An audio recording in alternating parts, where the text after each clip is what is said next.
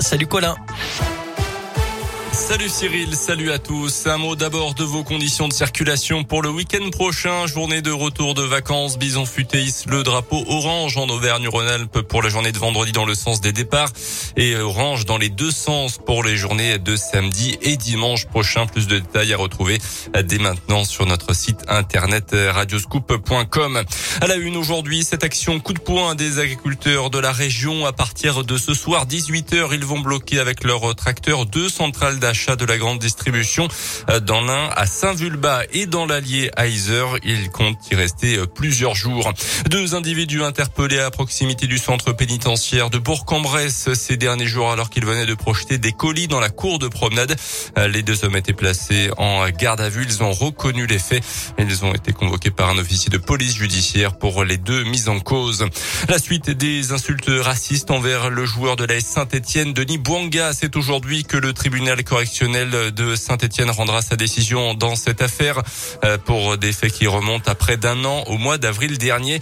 L'attaquant des Verts avait été insulté dans une vidéo envoyée sur le réseau social Snapchat et tournée dans le local des Magic Fans qui avaient ensuite présenté leurs excuses puis exclu les mises en cause. 1500 euros d'amende et un stage de citoyenneté ont été requis contre les six accusés âgés de 22 à 29 ans. Dans l'actu également avec près d'un an de retard, le laboratoire français Sanofi annonce des résultats positifs pour son vaccin anti-Covid. Le géant pharmaceutique va demander désormais le feu vert du produit aux États-Unis et dans l'Union européenne. Sanofi avait dans un premier temps abandonné le développement d'un vaccin ARN messager avant d'annoncer au mois de décembre un nouveau retard pour son autre vaccin utilisant une technologie plus classique cette fois-ci.